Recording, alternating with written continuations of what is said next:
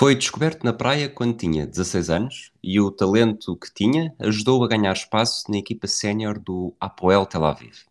Em 1976, apenas quatro anos depois do atentado terrorista em Munique, tornou-se o primeiro árabe a jogar pela seleção de Israel e a representar o país nos Jogos Olímpicos. Foi vítima de constantes abusos, mas nunca se deixou vergar. Esta é a história Rifat Turk. It's amazing to me. I keep reading about certain ball players, and I, one day I look on television and he's black. There's no longer a mention of Joe Blow, Negro ball player, this kind of thing, which is as it should be. You know, if I don't finish this race, then everybody's going to believe women can't do it and that they don't deserve to be here and that they're incapable. A long, a long time coming, but I know a change gonna come. Oh, yes, it will. Olá, Fragoso. Olá, Rui. Preparado para esta incursão que, na verdade, até há poucas semanas nem sequer nos tínhamos lembrado que podíamos falar também?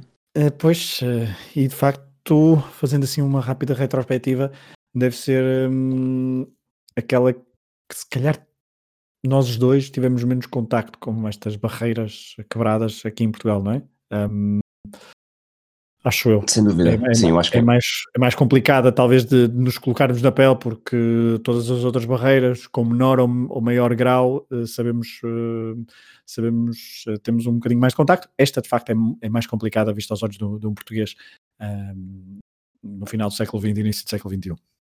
É, o racismo, o machismo, questões de género em Portugal, para, para o mal e para o pior, são, são abordadas e, e temos também as nossas, as nossas histórias e os nossos podres. Uh, questões de religião, uh, e este caso não é necessariamente 100% religião. Sim, mesmo mas, política, não é? Sim, não é necessariamente, estamos aqui no, na nossa bolha da Península Ibérica, em que há poucos casos assim, e, e na verdade quando, quando fomos à procura deste tema, até começou com, com a história do, da rivalidade Celtic Rangers, uh, depois acabámos por, por cair de paraquedas um bocadinho neste, neste rifate turco, e, e, é algo que provavelmente nos vai ser ainda mais complicado de falar, não sei quanto a ti, porque eu não sou especialista neste tema. Pois, também não.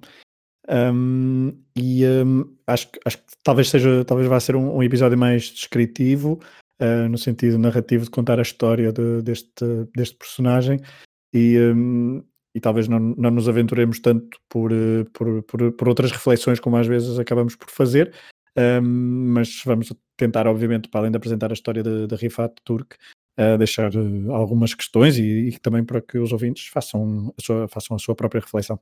Ok. Uma primeira nota, não, pronto, isto é, lá está, isto é, passa-se em Israel, é o primeiro árabe, não necessariamente muçulmano, a jogar, a jogar por Israel, a representar a seleção, uh, o racismo, e, e, depois falaremos disso também com, sobre o Beitar, é, é, sobretudo, é mais ainda por ser o primeiro árabe e não necessariamente por ser muçulmano, por todas as vezes que nos pudermos enganar daqui para a frente, ou mesmo para, para as pessoas que estiverem a pensar mais nesse ângulo, como é um tema não muito famoso e sem grande, sem grande bibliografia, passado nos anos 70, não temos necessariamente muitos áudios a recorrer. Aliás, todos os áudios, e era essa a nota que eu queria fazer, todos os áudios que vamos utilizar aqui são de um programa da BBC, o Sporting Witness, em que o Rifat Turk tem declarações ao Robert Nicholson. Portanto, nós vamos ouvir o Rifat Turk a falar em árabe. Uh, claramente nós não percebemos, mas confiamos na tradução que foi feita pela BBC. Portanto, à boa, à boa maneira, ouve-se a, ouve a voz inicial, depois, passado uns segundos, temos a tradução e depois, normalmente, acaba a tradução e ouvimos mais uns segundos de árabe. É isto, não é, Fragoso? É isso mesmo. Acho que está feita já a boa apresentação para, para, para os áudios que se seguirão nos próximos minutos. Rifat Turk nasceu a 16 de setembro de 54, cresceu em Jaffa, uma cidade portuária a sul de Tel Aviv.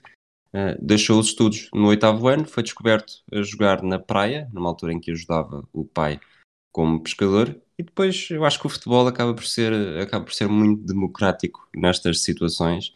Uh, alguém com alguém com, com um olho para a coisa viu-o a jogar, recomendou e esta história podia ser nas praias de, de Jaffa, podia ser nas praias de Caparica, podia ser nas praias de Copacabana. É sempre um bom sítio para descobrir talentos.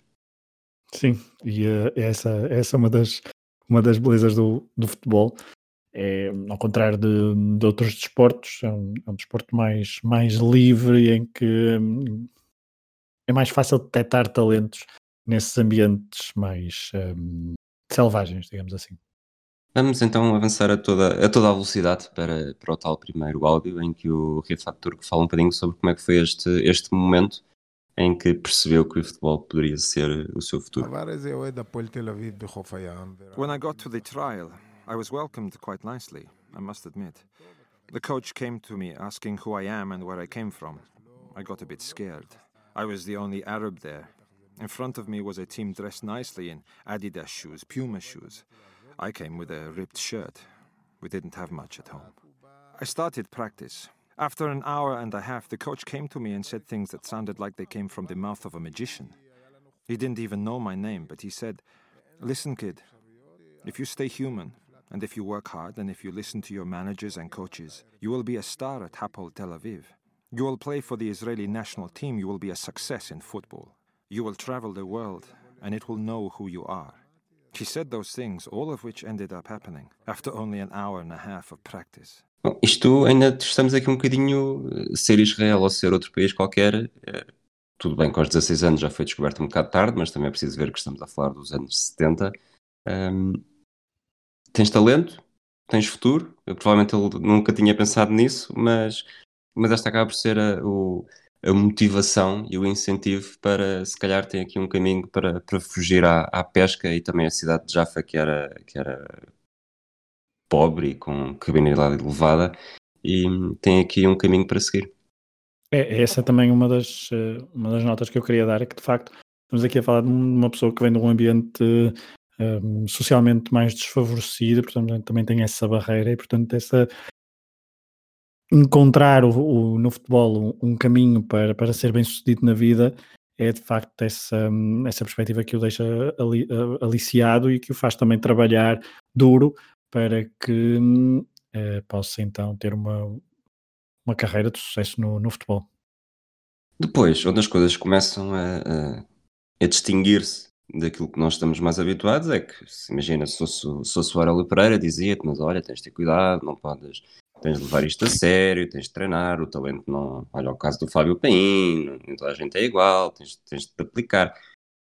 Aqui, Uh, o treinador foi um bocadinho mais longe porque, porque estamos em Israel, lá está, e não ia ser para doce. Queres fazer algum, algum preâmbulo antes de ouvirmos esse áudio? É de facto complicado nós colocarmos na pele dele, como dissemos no início, uh, mas uh, acho que o preâmbulo era de facto a consciência já das pessoas que estavam acima dele e dos, dos seus treinadores e das pessoas que estavam com, tinham responsabilidades que sabiam que seria uma barreira complicada e que ele iria sofrer uh, bastante, porque um, não estamos a falar propriamente de uma de uma situação de uma situação fácil, ainda por cima uh, estamos a falar dos anos, uh, dos anos 70, onde, uh, quer dizer, também não, eu não vou dizer que era mais ou menos latente o conflito, porque nos últimos anos também não, é, é algo que tem sido tem estado sempre permanentemente nas notícias, pelo menos eu não me lembro de, na minha vida, sempre que cresci, é, notícias desta, desta região do globo é, é, tem sido uma constante, mas uh, houve outros conflitos na, naquela altura e, portanto, um,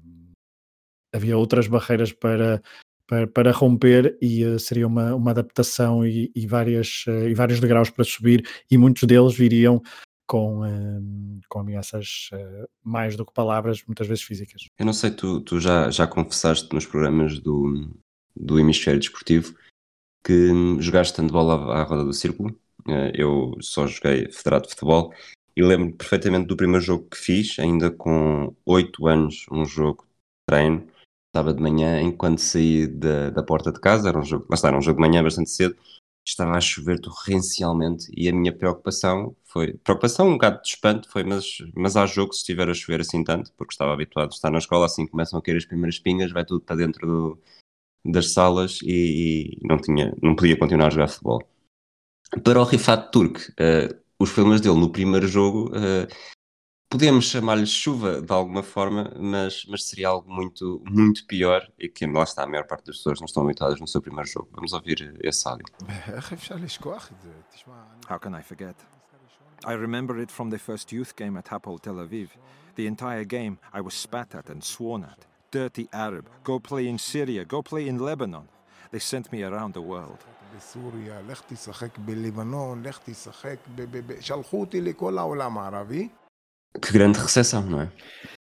É, é logo eh, entrar. eh, não, é uma, não é uma praxe, mas porque. hum, Mas percebem a ideia? Eu estavas a falar há pouco do teu, do teu exemplo da chuva. Eu lembro, por acaso, mando bola à roda do círculo, que também tinha mais ou menos essa idade, e a minha preocupação era como ia jogar contra. eu- estava sempre um ou dois anos abaixo do escalão onde jogava. eh, tinha a preocupação de, de pá, às vezes encontrava adversários um bocadinho bem maiores do que eu e a minha preocupação era chegar a casa minimamente intacto fisicamente eh, porque os embates seriam fortes e portanto eu também não tinha muito tempo de jogo e sempre queria evitar esses contactos porque sabia que, que iria, parar ao chão.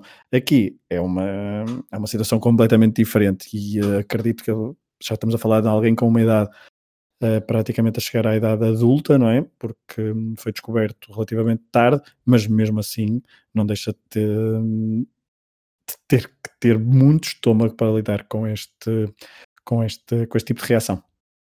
É, ele teve, porque lá está, dois anos depois eh, estreia-se na equipa sénior, com 18 anos, e acaba por ser um bocadinho um vou chamar, chamar-lhe Oasis pode ser um bocado esquisito, mas, mas era alguém que se destacava claramente no campeonato israelita, ele foi o segundo uh, árabe no futebol israelita, e ele próprio reconhece nesta, nestas declarações à BBC de que, de que se destacava de várias formas. Vamos, vamos ouvir. In the year 72 there weren't many, you could say there weren't any Arab players, only one. Ali Uthman was his name in Hapoel, Jerusalem. I was the second after him. It was something new. It's as if you were to throw me down in Copenhagen amongst all the blondes. I arrived and it was strange, a foreign body in the football scene. It's not enough that I'm an Arab, I'm also dark. It stands out. Bom, nós em Copenhaga, no meio de Louros, também nos destacaríamos, mas, mas em Israel, neste caso, era um, um assunto um bocadinho mais sério, não é? Não, é, tu passas, podes destacar um bocadinho em, em Copenhaga, mas, eh, mas eu acredito que aquela. Eu gostei, eu gostei da, da comparação, gostei da, da analogia, um, e naquela altura, sim, deve ter sido. Mas, mas de facto, e nós ao longo de, das, eh, dos áudios vamos perceber que estamos a falar, estamos a, estamos a lidar com alguém com, muito, com muita personalidade, com muito carácter e com uma, uma mentalidade muito forte. Eh, já há pouco disseste isso e, e, foi fundamental para lidar com, com certas eh, reações que ia tendo parte do, do público, de adversários, mas ele nunca, nunca conseguiu sempre lidar muito bem, quer com a parte talentosa que tinha para o futebol, quer com a parte emocional. E acho que também foi esse o seu segredo para eh, vingar e para não se deixar abalar facilmente por, hum, por todas as eh, manifestações de, eh, de ódio que ia sofrendo. Portanto, vamos contextualizar. Esta estreia no futebol sénior foi em 1972, eh, ano da edição dos Jogos Olímpicos de Munique, quando a comitiva israelita foi vítima de um, de um atentado na aldeia, na aldeia olímpica de Munique, do grupo terrorista Setembro Negro. Portanto, a tensão estava, estava ao rubro. Ele lá está, continua a jogar, Israel, eh, sendo, sendo árabe, eh, não judeu, eh, e, e nesta altura tem tempo para, para recordar também os recados que o treinador da formação que já o tinha avisado que apesar do talento e da humildade para chegar longe, havia coisas que não dependeriam dele e que teria de ter a pele muito grossa para não se deixar ferir pelo que iria acontecer com adeptos mais extremistas, eh, sobretudo com, com adeptos do Betar Jerusalém, que ainda hoje é um clube que é, que é marcado pela sua postura muito, muito Anti-árabe, não é? Anti... e, e como os, pou- e como os próprios apregam de, de, de apelar ao, à- ao purismo do- dos seus jogadores e, e ignorarem qualquer, ou recusarem qualquer mistura com, com árabes. Eh, Já tiveram alguns muçulmanos, dizem que terão árabes quando for a altura certa, mas, mas lá está. O Rifat Turco tinha de ter mesmo se em todo o futebol israelita eh, era difícil, eh, com o Beitar, e como vamos ver mais à frente, seria ainda mais complicado. Uh, vamos ouvir também um bocado, um bocado do Rifat Turk a falar sobre, sobre este assunto.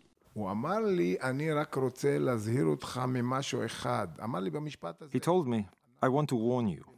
We live in a hateful country, and you need to be prepared if you want to succeed. You'll be sworn at, spat on, kicked. You must be smart and not get dragged into it.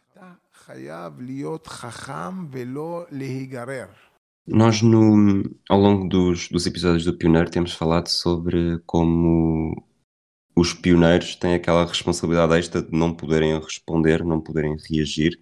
E, e, de facto, isso foi, foi algo que também se percebe aqui na, nas declarações dele, que não pode responder, tem de ser esperto. E, mas deve ser, eu não sei se é necessariamente mais difícil do que todos os outros, mas lá está, por ser, repetindo a história do início, por ser o tema que nos é mais estranho e menos, menos familiar, deve ser ainda mais complicado, porque não sei quanto a ti, uh, e sendo certo que nenhum destes obstáculos fazem sentido, o, o, este o fanatismo religioso é o, é o que eu consigo dar ainda menos sentido. Eu também. Um, mas eu, Religioso eu ou territorial, atenção? Territorial, sim. Um, eu lembrei-me, estava-me a lembrar, obviamente, do episódio que fizemos sobre o Jackie Robinson um, e daquela tal, daquele estômago que ele teve e também do, do facto de ter, ter sido aconselhado a, a lidar bem e a não responder e a ter sido escolhido precisamente para como alguém que tinha essa capacidade para, para vingar então na, na equipa. Um, neste caso, o Rivat Turk também, mas ele, como vamos perceber a seguir, é bastante temperamental. Mas a verdade é que eu, eu percebi o que tu estavas a dizer, que não, não é o que faz muito pouco sentido esta, esta reação anti, anti um, religiosa e anti-territorial, mas a verdade é que nós temos e continuamos em 2020 a ter vários, vários exemplos em que o fanatismo religioso é levado a situações muito extremistas e, um, e é, da, é das barreiras que uh, têm sido mais complicadas de derrubar em certas regiões do, do globo, porque um, a, as minorias, um, a, orientação sexual, as minorias raciais e outro tipo de, de, barreiras têm sido quebradas com menor ou maior dificuldade, mas têm vindo a ser criado, uh, quebradas. Esta é algo que em determinadas regiões, obviamente que depois também afetam as outras, também é verdade, mas, uh, mas são as mais latentes e aquelas uh, que onde se ferve em pouca água. É que estava agora a fazer a, a, passagem pelos outros pioneiros que já fizemos. Eu acho já, já fizemos mais ou menos este exercício às vezes, mas imagina, o, racismo é algo que te, que te este tema estático, um, que sentes por algo que vês. Vês alguém de uma cor diferente. Uh, o, o, machismo também é uma mulher, é um, é um corpo diferente. Uh, a homossexualidade já é um caso diferente. Uh, tal como a, a Fallon Fox quando falámos na primeira, na primeira transgênero. Aqui já estamos ao nível do. Óbvio que, que, assim, estamos agora a falar da, do lado religioso, a não ser que haja manifestações exteriores da, da religião, como, como há casos eh, que se, just, que justificam, ou, que, que, que o aplicam. ortodoxos, por exemplo. Sim, mas a partir do momento em que estás a aplicar esta, esta barreira ao, ao pensamento do outro, e, e, quando estás a jogar futebol, quando marcas um gol, não é um gol, não é um gol muçulmano, não é um gol católico, não é um gol uh, cristão, não é nada. Uh, para mim, lá está, lá está, o que me custa mais é que não entendo esta, esta não entendo, não, acho que não faz sentido, ainda mais do que todos os outros, haver esta, esta barreira só porque vou dizer-lhe só porque sim, para ser propositadamente redutor. Eh, sendo de uma, de uma região também, por ser o primeiro árabe, de origem árabe, eh, Israel é um país relativamente recente, sobretudo nesta década de 70, que, que apareceu um bocadinho ali, vá quase de. Vou insultar tanta gente a dizer isto, mas quase de paraquedas. Eh, é, é levar o extremismo quase ao ponto mais, mais extremo. Sim. Não, é, é, de facto mesmo bastante complicado. Um, se bem que nós aqui em Espanha essa, essa questão territorial aparece, mas é comparado com isto, não, não até, até custa comparar, mas há algum outro uh, episódio, alguma outra uh, manifestação, mas é de facto bastante difícil de, de compreender e de, e de, nos colocarmos na pele quando não, estamos em Portugal, século XXI, e, não, e é tudo bastante um, tranquilo em relação a isso, e de facto, para quem não vivencia, vivencia isso, é, é complicado falar. Mas um, essa questão que tu puseste, do, do facto de estamos a falar de um Estado muito recente, um, também pode ter, também é, uma, é, é importante realçar isso, porque uh, o orgulho um, nacionalista uh, se calhar estava numa outra fase ainda muito embrionária e talvez muito um, forte. Nós, uh, estavas a dizer que Portugal é, um, é muito calmo, mas para todos os efeitos, nós, isto não nem sequer faz cócegas ao, ao que se passa em Israel. Mas isto falando apenas da parte das regiões. Sim, nós temos, uh, e desde sempre tivemos, uh, piadas e mesmo algum bullying a, a pessoas de Lisboa que não gostam das pessoas que gozam com o sotaque do Norte, os alentejanos, os piadas com alentejanos, piadas com algarvios, uh, sotaque madeirense, açoriano, mas nunca fomos ao ponto de, calma lá, não há cá jogadores do Porto no Benfica e no Sporting, ou não há jogadores de Lisboa no Fogo do Porto. Aliás, até tenho a ideia que isso nunca talvez possa ter acontecido alguma vez, mas uh, se há coisa que o nosso futebol é, acaba é muito democrata, mesmo que, mesmo que haja as piadas pela forma como alguns jogadores falam, e não necessariamente por ser pronúncia, mas também pela forma de falar simplesmente, acho que nunca tivemos esse uh, sequer perto deste nível tão, tão extremo, é. apesar de percebermos uh, de alguma forma, só, só pela piada, é, ou seja, é pegarmos no nosso no nosso ambiente e levá-lo a um extremo que é, que é incompreensível para nós, que temos esta, e tivemos no, no passado do nosso desporto, sobretudo com, com José Maria Pedroto e Pinto Costa no, início, no final dos anos 70 e início dos anos 80, em que houve essa, essa afirmação uh, portuense regional. e Sim. portista regional contra, contra Lisboa, e de alguma forma continua a existir, e existe contra Lisboa, existe contra Madrid em Espanha, existe contra contra Milão uh, em Itália, mais, mais Milão do que, outra, do que outra cidade em Itália, e só que em Israel é, é um, entra num domínio que nos escapa totalmente. Sim, concordo. Não, é, é mesmo muito complicado uh, perceber isso para, para uma pessoa como nós, que não. De facto, estavas a falar do Porto Benfica, quer dizer, nós aqui até os clubes aceitam os heróis que saem dos outros clubes e que vêm para o, para e que vão para o rival são acolhidos maioritariamente como heróis, ou seja, não é... Como bandeiras, não é? Como bandeiras, bandeiras. de vitória, vitória ferida porque... infligida ao rival. Exatamente, exatamente, portanto até ao contrário, acho que não me lembro assim de grandes casos em que aí aquele veio do rival, vou, vou, vou bolar à parte, não, não, não é, é, raro, é raro acontecer isso, é raríssimo, acho eu, se é que alguma vez existiu em Portugal. Já que estamos a falar de, de feridas infligidas aos rivais, vamos, vamos comparar Rifat Turk a uh, Paulinho Santos e perceber como é que ele se defendia uh, e reagia, aos, a forma que ele encontrou para se defender e reagir aos insultos e como sofreu muito no início. Já voltamos. Listen, it's not easy. All of it is not easy. As you can see, I'm not one of those fragile types. Let's say that at the beginning I suffered greatly. There were days when I'd return home and cry, asking myself, Why are they doing this to me? What did I do? Am I not a person? I would look back at myself to check if I've got a tail, if I'm an animal. Maybe I'm not human. But listen, I had to make a decision. I had to create something for myself, a coping method. You need to let each one know in their own language. They spoke to me in their language, and I spoke to them in my form of language. I never received a red card, but I broke eight or nine legs. I sent people to the hospital. And from then on, people understood that they'd receive what was coming to them, and that next time it would not be such a wise idea. I saved myself a lot of trouble that way.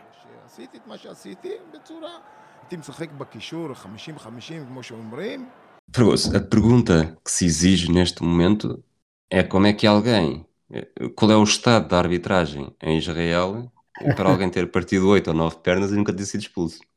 E eu se suspenso e uh, ad hoc, seja lá o que for, de facto é, é muito, é muito é, é, é, outro mundo também, lá está, estamos a falar de, outros tempos, os anos 70 são, são outros, e anos 80 depois também. Uh, Até porque os árbitros seriam, em princípio, uh, Sim, vários não também. seriam árabes, né? portanto Pois, é sentiriam também esse, esse, esse, esse... esse impulso, não é? Essa, essa repulsa também por estar a ver ali, porque nós estamos também a presumir, hum, não sei qual era a percentagem de, de árabes hum, a nível da população israelita ne- nesta altura. Aos dias de hoje estamos a falar de uma percentagem à volta dos 20, 21, 20, 25%, salvo, salvo erro. Hum, portanto, é inacredito que na altura fosse uma minoria ainda mais expressiva, um, expressiva em termos, ou seja, menor número, portanto, uma minoria mais pequena, passa, a redundância, e portanto, sim, acredito que eh, a generalidade da população estivesse não ao lado de Rifat Turk, mas do, de todos os seus eh, inimigos ou adversários, ou o que quisermos chamar. Isto, há pouco falávamos de Jackie Robinson, que sempre engoliu em seco e eh, aturou todo tipo de, de insultos sem partir pernas. Que nós saibamos, que nós saibamos que Jackie Robinson tenha partido alguma perna, claro. Partiu, há de ter partido alguns tacos. Exato. Desde que não seja Depois- ninguém. Sim.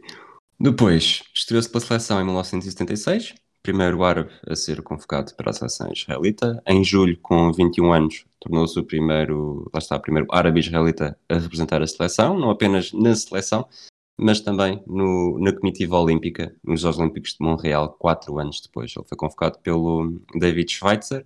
Está, Israel estava na fase de grupos com Guatemala, México e França, e a sua estreia foi no jogo da terceira jornada contra a seleção francesa, onde estava lá um tal de Michel Platini, que também vai ser tema de um episódio desta semana do, do Matraquilhos, do Hemisfério Desportivo.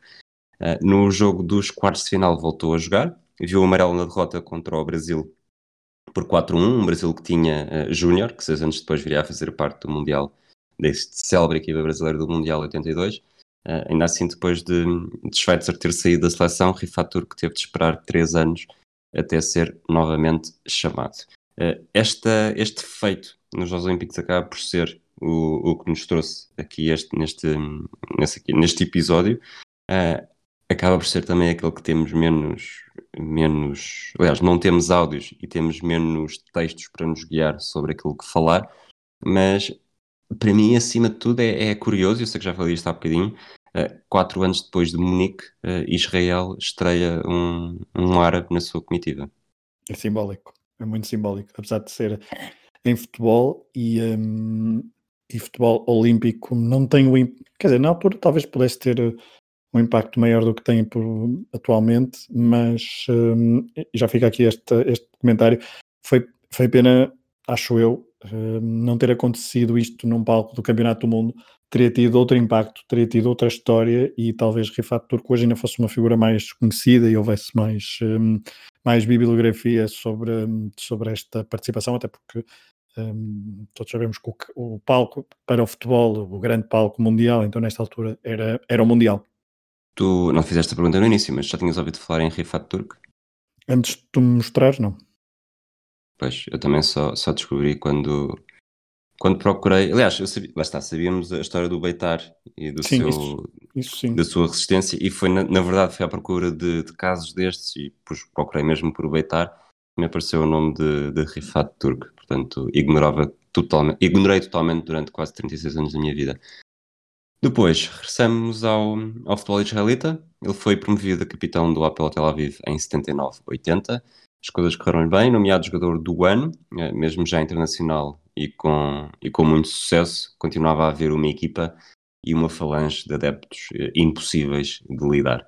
Rifat Turk percebe-se também ao longo dos, dos vários áudios, sobretudo daqui para a frente, ele não gosta nem um bocadinho, e, e percebo perfeitamente do Beitar, e tem feito tudo o que está ao seu alcance para, para que o Beitar seja penalizado e garantir esta evolução de mentalidades.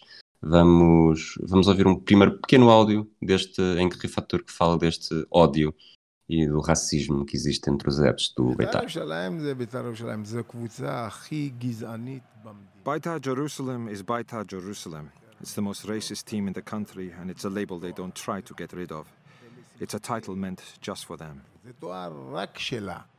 Portanto, os jogos, quando o calendário saía, o Rifat Turk haveria de ter o, o, os jogos com o Betar assinalados, porque já sabia que não ia ser bonito. Uh, neste ano de 1980, houve um jogo uh, que, que marcou uh, uma diferença para todos os outros. Vamos, vamos ouvir também esse, esse áudio, depois já, já explicamos um bocadinho mais qual é que foi o contexto.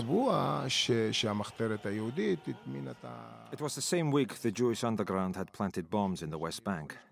That game against Beitar Jerusalem. There was a mayor who I'll never forget his name, because his legs were hit in the bombings. His name was Bassam Shakar, and the entire game they called me Bassam Shakar. May you lose your legs like Bassam Shakar. Shame you were not with him in the car.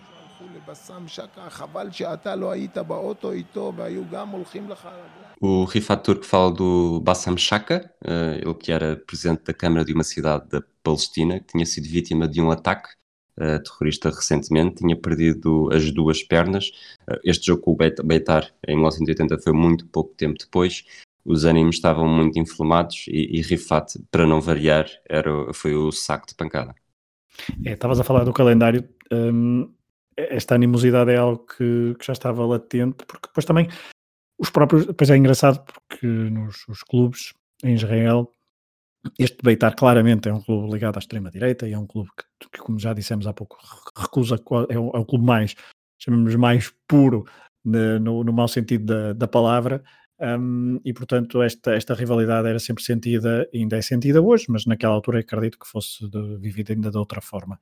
Um, nós daqui a pouco vamos ouvir o que é que, o que, é que aconteceu nesse, nesse jogo, um, é, e, e, é de facto uh, ouvi-lo falar sobre isso dá transporta-nos para essa, para, essa, para essa altura, transporta-nos para essa rivalidade, quer dizer, rivalidade, eu não acho que rivalidade nem é a palavra certa, é uma, nem animosidade, é mesmo para aquele clima de guerrilha autêntico e para alguém que uh, sente na pele essas, essas um, um, qual é a palavra que eu quero utilizar? Todas essas um, não, estava a pensar numa palavra, mas não, não, não faz sentido. Hostilidades? sim, é, a hostilidade é, até é, é, demasiado, é demasiado brando, mas, mas pode ser hostilidade. Ou seja, para quem sente essa hostilidade no dia a dia e para quem sente numa, numa sociedade, e depois com esse exemplo que, que, que falaste do Basham Shaka, um, ter acontecido o que aconteceu, o que, o que nós vamos ouvir, nós sentimos que foi de facto um momento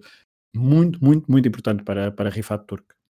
Vamos, já que fizeste essa transição perfeita, vamos então ouvir, são quase dois minutos de Rifat Turk a, a explicar como é que foram todas as emoções e o, o andar, o desenrolar desse, desse jogo. התחלנו את המשחק ולאכזבתנו, אחרי, לא זוכר בדיוק, אבל משהו כמו 20-25 דקות, הם We started the game.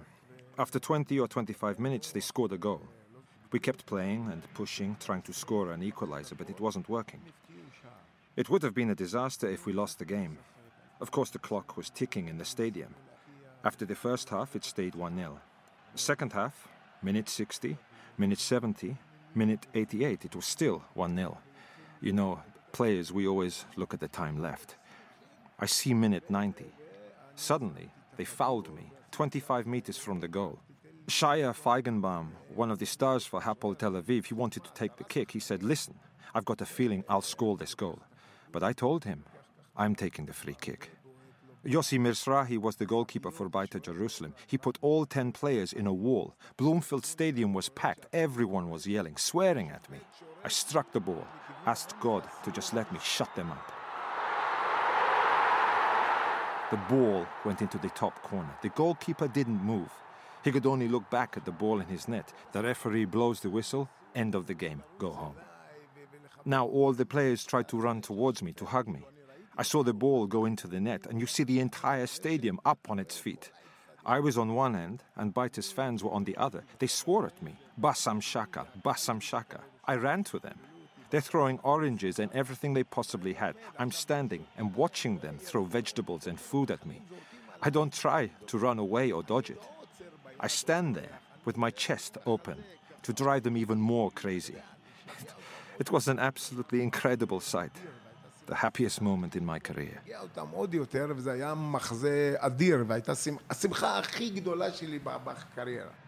O Rifa Turco chama chama-lhe o momento mais feliz da carreira.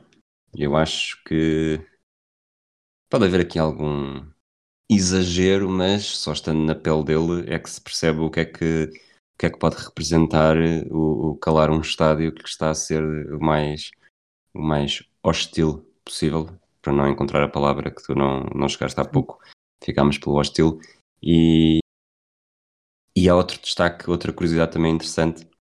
Em certa altura ele diz que, que os adeptos lhe tiraram laranjas. E laranjas que é um, um alimento uh, que era muito, muito associado, uma das, uma das delicatessens mais famosas de Jaffa, mas na verdade também de toda, toda a Península Árabe, portanto não sei exatamente aqui qual é que será a justificação para lhe terem tirado laranjas, até pode ser simplesmente um fruto que existe em Barda, na, em Israel, e era o que estava é mais à mão. Doer, é? Sim, e, e dói, exatamente, mas, mas este gold livre acaba por ser o... Eu não acho que, que, que em todos os casos uh, que a resposta tenha de ser dada no, tenha de ser dada no relevado mas, mas esta resposta do Rifator conseguiu é capaz de ter sido dá um gozo uh, muito especial. É, porque o, ele também tornou-se um, um, um, ativista, como vamos se calhar só daqui a pouco uh, referenciar isso, ele, e apesar de todos os títulos que, que, conquistou por causa da sua performance desportiva, todo o seu simbolismo que ele adquiriu e, e que ele apregoou e que continuou a, a reivindicar no, nos anos seguintes, ele tem que puxar sempre este, este momento para um, como um momento de facto muito alto da sua carreira. Ele usou o adjetivo mais feliz, mas e, e é deve-lhe ter dado esse tal gozo que falavas, é, deve ser uma, uma chapada metafórica em todo um anfiteatro um, insultá-lo deve ser uma coisa absolutamente indescritível. Não, não consigo mesmo entrar na, na, na cabeça dele e calar com um golo. É, é, é, é, deve, ser, deve ser de facto incrível e, é, e, acho, acho natural e acho compreensível que ele puxe por, por este momento para o descrever como um momento mais feliz, porque é um momento de facto marcante. Um, por muitas laranjas que tenham atirado, um, acho que a melhor laranja foi mesmo aquele que ele empurrou para, para dentro da baliza naquela altura. É mais sumarenta, não é? Exato, é mais sumarenta. Vamos, tu falaste do, do ativismo dele e também da, da, da, vida política. Vamos fazer a transição para isso. Uh, ele, depois desta grande época, viajou para a Inglaterra e prestou provas no Manchester United e no Ipswich. Uh, esteve perto de ser contratado por Bobby Robson, mas tinha contrato com o Apoel e a equipa israelita não o quis vender. Ele, umas semanas mais tarde, chegou a acordo para renovar o contrato, uh, tinha uma cláusula de libertação para o estrangeiro no valor de 200 mil dólares e, devido a este conjugar de situações, essa vontade de sair, acabou por perder a braçadeira de capitão no ano em que o Apel Tel Aviv acabou por se sagrar campeão nacional em 1981. Depois, uma sequência de lesões roubou-lhe espaço, foi cedido por uma temporada ao Apoel Ramat Gan, em 82-83, fez um total de na carreira um total de 40 golos em 238 jogos eh, pela equipa de Tel Aviv. Na seleção fez 33 jogos, despediu-se internacionalmente em 86, chegou a marcar 3 golos a Taiwan no apuramento para o Mundial de 86, a 3 de setembro de 85. E aqui o facto, nós falámos disto antes de gravar, o facto mais curioso, porque Israel, que hoje em dia joga na UEFA, a jogar contra Taiwan, que na verdade é Ásia, mas foi na ronda de qualificação da Oceania. Eu, se tiver de. Não fui pesquisar isto, mas é a única justificação possível. Uh, os países árabes da. da, da da Confederação, da Asiática. Confederação Asiática não queriam jogar com Israel. Eh, a China recusava-se a ter Taiwan na, na ronda asiática também, portanto, os prescritos foram empurrados para a Oceania e, e houve este 6-0 com 3 golos de, de Rifat Turk. Ele depois termina a carreira em 87 no Apoel Jerusalém e lá está, nos últimos anos, eh, desde então, enverdou pela vida política, foi eleito para vários cargos em Tel Aviv, inclusive o de vice-presidente da Câmara, é também o primeiro árabe a chegar a um posto tão alto, e, e, desde então acabou por manter esta, esta filosofia que ele tinha dentro de campo, não a de bater, de partir pernas, mas a de, de quebrar estes estes obstáculos e este racismo e xenofobia e, e nacionalismo extremo de, dos adeptos do Beitar a Jerusalém no que faz na sua vida política. Olha, por falar no Beitar, só para nós estamos a gravar poucos dias depois de saber que a 50% do Beitar foi comprado por, uma, por um conglomerado, por um, um acionista do, dos Emirados Árabes Unidos. uh, a reação está a ser um, não está a ser a, a, mais positiva por parte dos adeptos do, do Beitar. Uh, nos próximos dias, certamente que haverá um, ainda mais ondas de choque e veremos até que ponto é que isto será revertido ou não, porque já houve casos então de jogadores que um, chegaram a jogar pelo muçulmanos, uh, agora no caso pelo Beitar, e, e, e, que foram, um deles até foi, um, marcou um golo e os adeptos saíram do, do, hum, do estádio para hum, a, manifestar contra a, a, contratação e depois os, os jogadores tiveram mesmo que, que, abandonar o clube, portanto estamos a falar mesmo de um clube, de um, de um, de um clube e de, de, adeptos que leva a sério todo esse, todo esse fanatismo um, nacionalista e religioso. Um, voltando ao, ao ativismo, acho que de facto é um, por acaso é estranho nós não, não, nunca, nunca termos ouvido falar dele. Uh, falavas há pouco do facto de ele não ter ido para ter prestado provas em Inglaterra. Acho que lá está, se tivesse jogado num clube ou num campeonato de outra dimensão que não o israelita, porque no fundo não deixa de ser um campeonato de nível futebolístico ainda muito periférico, ainda mais na, naquela altura, uh, tirou algum protagonismo. Uh, mediático a Rifat Turk, mas, mas esta mas o, o, que é preciso é, é dizer é que tudo o que nós tivemos a narrar passou-se nos anos 70 e 80, mas hoje em dia, ainda, apesar de todo este hum, ativismo de, de, pessoas como o Rivat Turk, o futebol ainda é palco para, hum, como, como, estávamos a falar há pouco, do, do Beitar, para palco então de manifestações de fanatismo religioso e político bastante hum, acirradas. Um, falando um bocadinho sobre o seu trabalho político, ele, uma das, das grandes prioridades era o objetivo de ajudar a manter segura a cidade de Jaffa, a sua cidade natal, onde cresceu, e lembrava que 90% dos amigos de infância uh, são ou toxicodependentes, ou sem abrigo, ou, ou, presos. Se bem que eles não são, não são mutuamente exclusivas. Em 2015, assinou uma petição multipartidária uh, contra as constantes ofensas do Beitar a Jerusalém contra jogadores árabes, a apelar a que se tomassem medidas enquanto a isso. E agora, para, para o último áudio, vamos ouvir também o que é que. a forma como Rifat Turk apela ao trabalho ao trabalho em conjunto eh, para, para lidar com esta, e aqui também já está com grandes aspas, esta rivalidade com, com o Beitar. Of course, there are people who hate you, don't want you here, and they try to push you away from everything that's good. But this is my place. I was born here. My entire family was born here. Just because there are haters, they can do what they want. But every goal against Beitar Jerusalem was worth the same as a goal in the World Cup.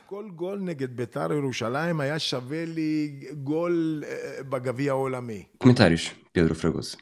Não, é, há pouco, agora estava-me a lembrar ainda só para dizer uma coisa, que é aquele golo, só para voltar àquele golo que ele marcou um, ao Beitar, um, nós temos sempre aquela sensação, e dissemos isso já várias vezes ao longo do episódio, que é difícil colocar-nos na pele mas eu só queria voltar a fazer uma analogia. Um, nós estamos habituados a ir a, a, ao futebol e, uh, e, lá está, é quando há, há, certos jogos em que a equipa da casa escolhe alvos no, um, no, na equipa adversária para assobiar e para apupar de forma mais constante sempre que toca na bola. Há vários exemplos disso. E acontece que às vezes esses jogadores apupados ou esses jogadores mais marcados marcam, marcam o tal golo e, quem já esteve no estádio e sentiu esse, esse golpe, uh, é de facto um golpe muito duro e, e há sempre aquele um estranho silêncio. Uh, portanto, eu já estive desse lado e estamos, estamos a falar de uma. Não, não, estou a comparar minimamente os fanatismos aqui envolvidos, mas uh, de facto já senti aquele, um, aquele esse golpe infligido pelo rival. Imagino e, uh, e, acho que é um dos. Uh, e ainda bem que isso aconteceu. Imagino o golpe que Rifat Turk uh, o punhal quase, quase, se é que podemos utilizar esta, esta uma expressão assim mais bélica, o punhal que infligiu no, uh, no peito de muitos adeptos do Beitar na altura e nós temos insistido muito no Beitar, de facto, porque é um clube uh, conhecido por péssimas razões. E, um, já agora, para fazer o contraponto, há clubes em Israel que têm uma uma postura completamente diferente em relação a, esta, a, estas questões e que muitas vezes são clubes que se posicionam na, na dianteira pela promoção de maior igualdade um, a nível religioso e territorial e nacionalista, digamos. Já vamos falar de outros clubes israelitas, mas por falar nessa nos adeptos todos contra, contra um jogador, e isso depois pode ser o momento mais feliz, achas que também pode ser isso com, em jeito de provocação, que um árbitro sente depois de ser insultado durante 90 minutos, apitar um penalti contra a equipa da casa no último minuto? Sim, acho que sim. Eu, não, eu, acho que sim. É, quer dizer, são humanos, eu não, não, não, consigo, não consigo dizer que não. Pá, claro que depois é, há penaltis e penaltis, não é? Agora, não sei se dificilmente não já terá havido vários casos em que há árbitros que procuram nos últimos minutos um contactozinho, um pretextozinho para assinalar um penalti. Ah, isso de certeza. O problema é que depois ainda tem de, ainda tem de sair do estádio. Sim, mas sim, mas é ok. Nos anos 70, 80, 90, se calhar as coisas eram diferentes. Agora, dependendo do escalão onde, onde se encontram, um, poderão então ter esse, esse gosto. Para terminar então, a promessa que, que te tinha feito há pouco, o aparecimento de, de clubes árabes, a evolução do, do, do árabe no futebol israelita. Eh, 1996 foi a primeira vez que uma equipa de uma cidade árabe foi promovida à primeira divisão, na altura o Apoel Taiba. Ele desceu de divisão depois de uma época com apenas 15 pontos em 30 jornadas. Se Rifat Turco era só um e sofria o que sofria nos anos 70 e 80, não quero imaginar o que é que seriam os jogos fora de casa desta equipa. Depois, em 2003-2004, o Bnei Sakin tornou-se a segunda equipa árabe na primeira divisão, salvou-se da despromoção por 4 pontos, garantiu o apuramento para a taça UEFA após vencer a taça de Israel. Entrou na segunda pré-eliminatória, eliminou o Partizani da Albânia por 6-1 no conjunto dos dois jogos e na primeira verdadeira eliminatória da taça UEFA de acesso à fase de grupos foi o Bnei Sakin foi goleado pelo Newcastle 2-0 em Inglaterra, 5-1 em Israel. É certo que as coisas nunca serão assim, mas este Newcastle na ronda seguinte, na fase de grupos, eh, defrontou o Sporting na tal campanha, na tal campanha em que o Sporting acaba na, a disputar a final da Taça UEFA em casa com o CSKA de Moscovo. Último, última análise, Fragoso, tens alguma coisa para dizer? Sim, só mesmo para, para comentar, um, nós não, não enverdamos muito por aí, mas se quiserem fica também o convite para, para, para quem tiver mais curiosidade para falar um bocadinho, e às vezes pode ser que surja um dia, um dia destes algum episódio sobre isso no, no Matraquilhos, é outro podcast do Hemisfério Desportivo, mas falar do Apoel Tel Aviv foi um clube que falamos muito ao longo do, do programa, em contraponto com o Beitar, porque o Apoel Tel Aviv é o clube uh, que normalmente se associa mais à, à, esquerda e ao, ao progressismo em, em Israel. Muito bem. Depois, Voltamos daqui a duas semanas, como é habitual. Duas semanas, que vai quase ser em cima do, do Natal, não é? É, exato. É, não, em cima do Natal. 20, 29, sim, já... entre, entre o Natal e o Ano é, Novo. Entre o Natal e o Ano Novo, sim, que eu já estou um bocadinho perdido no calendário, mas sim. É para acabar, para acabar o ano. Exatamente, e vamos acabar o ano também, vamos nos manter assim com assuntos árabes. É uma boa descrição, não é? É, fica então o convite para, para, para daqui a 15 dias ouvirem mais um episódio do Pioneiro. Vamos manter-nos um bocadinho nesta zona do globo e nesta, nesta problemática com um enquadramento um bocadinho diferente, mas é, ainda à volta de, disto tudo. Muito bem. Um abraço a todos e até à próxima. Até à próxima, um abraço. It's amazing to me. I keep reading about certain ball players, and I one day I look on television and he's black. There's no longer a mention of Joe Blow, Negro ball player, this kind of thing, which is as it should be. You know, if I don't finish this race, then everybody's going to believe women can't do it and that they don't deserve to be here and that they're incapable. Long time coming, but I know a change gonna come. Oh, yes, it will.